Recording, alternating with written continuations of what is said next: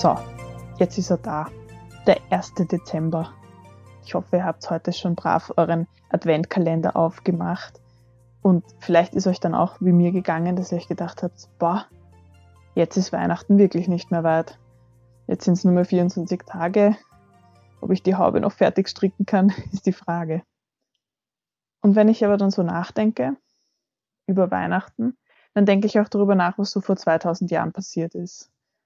Und ich glaube so vor 2000 Jahren, dass um diese Zeit wahrscheinlich schon ein großer, heller Stern am Himmel gestanden ist. Ein Stern, der von vielen eine Aufmerksamkeit erregt hat. Und da gab es die weisen Männer aus dem Morgenland, die das wohl angeschaut haben und sich gedacht haben, na, das ist unser Kompass, dem wollen wir folgen, diesem Stern. Der wird uns wohin führen, wo wir hin müssen. Da wartet ein König auf uns, haben sie sich gedacht. Und haben sich zusammengepackt und sind losgegangen und immer dem Stern hinterher. Aber was heißt das jetzt eigentlich für uns? Seit März, also seit der Corona-Krise, herrscht doch eigentlich so eine irre Orientierungslosigkeit bei uns. Wir müssen uns fragen, wo geht's denn weiter? Welchen Weg sollen wir gehen?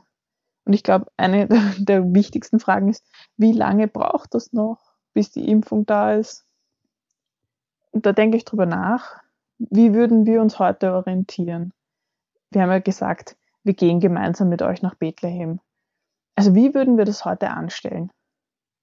Und ich stelle mir einfach, also ich, ich weiß, wenn ich so ein Projekt angehen würde, würde ich wahrscheinlich mein Handy rausholen, irgendwie Google Maps aufdrehen und mir mal anzeigen lassen, wo ich selber bin, wo mein Standort ist und mir eine super Route nach Bethlehem ausgeben lassen. Das klingt jetzt alles voll einfach, weil das funktioniert eh mit GPS. Es ist aber so, dass ich schon vor vielen Jahren im Studium gelernt habe, was es eigentlich alles braucht, damit so ein GPS-System funktioniert. Und das ist etwas, was mich irre fasziniert. Und ich glaube, dass wir da viel auf unser jetziges Leben umlegen können. Also so ein GPS-System, ich sage jetzt einfach mal GPS-System, obwohl es natürlich ein Satellitennavigationssystem ist, von denen es da auch mehrere gibt. Also Russland hat GLONASS und China hat Beidou und Europa hat auch schon Galileo. Aber ich sage jetzt einfach mal GPS, weil es war das erste und es ist das, was wir am besten kennen. Und das ist das, was die Amerikaner schon vor vielen Jahren ähm, entwickelt haben, dieses System. Also was braucht es jetzt dafür? Wir sagen manchmal so, ich drehe schnell das GPS auf, aber eigentlich meinen wir ja nur unseren GPS-Empfänger. Das GPS ist ja dieses ganze System. Und was es dafür braucht, ist natürlich ein GPS-Empfänger, den du in der Hand hältst, aber es braucht halt auch 24 Satelliten, die um unsere Erde kreisen. Und die kreisen mit circa vier Kilometern pro Sekunde um unseren Globus. Das ist schon faszinierend. Und es sind 24 Satelliten, einfach um sicher zu gehen, dass jeder Punkt auf der Erde immer Sichtkontakt, also quasi eine direkte Linie zu vier dieser 24 Satelliten hat. Und wieso braucht man vier Satelliten. Im Endeffekt schicken diese Satelliten nichts anderes als ihre Position. Die sagen die ganze Zeit, ich bin hier, ich bin hier, ich bin hier. Und dazwischen sagen sie noch die Uhrzeit. Das heißt, die sagen, ich bin hier und bei mir ist es so spät. Ihr kennt das vielleicht von früher, wo man so bei der Zeit anrufen konnte beim Telefon, wo dann irgendeine so Stimme gesagt hat, es wird mit dem Summerton 20 Uhr 34. Piep. So in etwa kann man sich das vorstellen. Also die Satelliten sagen immer nur, ich bin hier und bei mir ist es so spät. Ich bin hier, bei mir ist es so spät. Das empfängt dann den GPS-Empfänger und der kann sich daraus ausrechnen, wo er selber ist, also wo dieser Empfänger gerade ist. Das geht daraus, dass du dir aus der Uhrzeit, die der Satellit schickt, und deiner eigenen Uhrzeit kannst du dir ausrechnen, wie lange die Distanz ist von dir zu diesem Satelliten. Der Satellit sagt, wo er ist, du rechnest dir die Distanz aus, damit bildet sich eine Kugel, drei Kugeln schneiden sich, du hast deine Position. Jetzt ist es aber so, dass diese Satelliten voll genau wissen, wie spät es bei ihnen ist. Die haben nämlich so Atomuhren auf jedem Satelliten drauf. Das heißt, die wissen ganz genau, wie spät es ist. Es muss ja auch voll genau sein, weil das Signal bewegt sich in quasi Lichtgeschwindigkeit und damit sind das ja ganz kurze Zeiten. Das heißt, du musst wirklich auf die Millis- und Mikrosekunden achten. So, dein Handy hat das natürlich nicht. So eine Atomuhr. Darum brauchst du immer eben Sichtkontakt zu einem vierten Satelliten, weil aus dem kannst du dir dann diese unbekannte Zeit ausrechnen. Das geht jetzt vielleicht zu viel in die, in die Schulzeit zurück, aber wenn ihr ein Gleichungssystem habt mit vier Unbekannten, in unserem Fall ist es eben die Zeit und deine Position im dreidimensionalen Raum, also x, y, z Koordinate, dann hast du eben vier Unbekannte und damit du das lösen kannst, brauchst du vier Gleichungen. Das heißt, du brauchst Sichtkontakt zu vier Satelliten. Gut, aber das geht jetzt vielleicht schon viel zu tief. Ich finde, wo man eigentlich wirklich was daraus lernen kann, ist, wie dieses Signal zu uns kommt. Jetzt ist es nämlich so, diese Satelliten sind 20.000 Kilometer von uns entfernt. So weit weg von uns fliegen die um den Erdball. Und die senden ihr Signal auf einer ganz gewissen Frequenz. Das ist ausgemacht. GPS sendet auf dieser Frequenz. Jetzt ist es so, dass in, auf dieser Frequenz ja nicht absolute Stille ist. Dort ist Rauschen. Es gibt immer Hintergrundstrahlung. Im ganzen Universum gibt es immer Strahlung auf allen Frequenzen. Und es ist sogar so, dass dieses Rauschen viel, viel, viel lauter ist, sozusagen, oder stärker ist, als das Signal, das so ein Satellit schicken könnte. So wie wenn ihr am Strand steht und die lauten Wellen crashen da an den Strand und ihr versucht euch quer über den Strand was zuzuschreien. Das wird halt nicht funktionieren. Ihr seid zu weit auseinander und das Rauschen ist zu groß. Und genauso funktioniert es jetzt mit den Satelliten. Das heißt, die schicken zwar ihre Informationen, aber es ist so leise, dass man es gar nicht hören kann. Wie hat man dieses Problem jetzt gelöst? Das funktioniert so, dass jeder Satellit ganz einen speziellen Code hat, ein gewisses Muster. Und diese 24 Muster, die kennt dein Satellitenempfänger auch.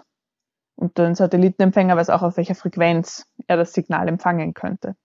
Das heißt, du hast jetzt dann deinen Code und der wird die ganze Zeit auf dieser Frequenz hin und her verschoben und versucht zu kalibrieren und irgendwann passiert es dann, dass dieser Code interferiert, sagt man, und damit das Signal, das geschickt wird, unend also sehr stark verstärkt. Und plötzlich kann man dann aus diesem Rauschen ganz klar ein Signal empfangen. Und plötzlich hört dein GPS-Empfänger, ich bin der Satellit, ich bin dort und dort, bei mir ist diese Uhrzeit und das geht die ganze Zeit weiter. Und sobald man dann diese Codes empfängt und sobald man das Signal dann entschlüsselt hat quasi oder eben hörbar gemacht hat, dann kann man die Position sich ausrechnen.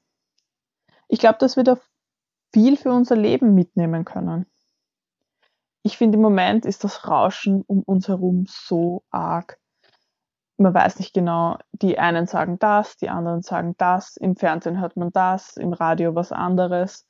Dazwischen gibt es einen amerikanischen Präsidenten, der auf Twitter irgendwas losschreibt. Es ist irgendwie laut um uns herum und irgendwie doch nicht, irgendwie so leise. Die Frage ist jetzt, was ist, wenn in diesem ganzen Rauschen ein ganz ein wichtiges Signal untergeht? Ein Signal vielleicht von Gott.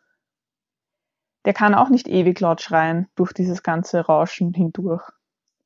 Vielleicht liegt es ja auch an uns, dass wir uns Zeit nehmen, ruhig werden und versuchen, uns ein bisschen zu kalibrieren, und versuchen, diese Interferenz aufzuspüren, damit wir vielleicht doch ein klares Signal empfangen können und doch wieder was wahrnehmen und sehen können. Das nächste, was hilft, um die Signale zu finden, ist natürlich, wenn ich nicht alle 24 Codes ausprobieren muss, weil ich gar nicht weiß, welcher Satellit gerade in meiner Nähe ist. Und was da hilft beim GPS-Empfänger, ist, wenn man ihn möglichst regelmäßig aufdreht über das Signal, das man da empfängt, werden auch immer wieder Bahninformationen mitgeschickt. Also gewisse Informationen, damit klar wird, okay, dieser Satellit befindet sich auf dieser Umlaufbahn und da geht es gerade so und so weiter. Durch diese Informationen kann man sich dann ausrechnen, zu welcher Zeit welcher Satellit von welchem Ort gut sichtbar sein müsste. Und darum hilft es, wenn man seinen GPS-Empfänger immer wieder aufdreht. Dann dauert das nicht so lange, wenn man ihn dann gar aufdreht, dass man sofort die Position hat. Weil der GPS-Empfänger ja schon jetzt über mehrere Tage immer wieder gehört hat, welche Satelliten zu welcher Uhrzeit sichtbar sind. Dann muss der Empfänger nicht mehr alle 24 Codes ausprobieren, sondern weiß schon genau, zu welchen Vieren er hingeht. Und ich glaube, dass wir aus dem Ganzen sehr viel auch für unsere Adventszeit lernen können. Wir wollen das gemeinsam auch mit euch erleben wir brauchen wirklich kein Handy. mit dem GPS-Empfänger, das uns den Weg nach Bethlehem weist. Wir wissen ja eh, dass wir heuer nicht losgehen können und einfach so eine Riesenwanderung machen. Aber ich glaube, es geht viel mehr um unser inneres Empfangsgerät, dass wir wieder zur Ruhe kommen, dass wir es kalibrieren und dass wir durch Regelmäßigkeit auch wieder da einfacher hineinkommen. Unser Podcast soll euch dabei helfen, dass das irgendwie eine Regelmäßigkeit bekommt, dass man wieder zur Ruhe kommt, ein bisschen drüber nachdenkt, was Weihnachten gerade dieses Jahr für einen eigentlich bedeutet. Und egal, ob wir jetzt wirklich nach Bethlehem gehen oder einfach zu uns in unser inneres Bethlehem kommen, wissen wir doch, dass dort jemand Besonderer auf uns wartet. Und das ist ein jemand, der später in seinem Leben einmal ganz klar sagen wird, ich bin der Weg, die Wahrheit und das Leben. Also auf geht's nach Bethlehem.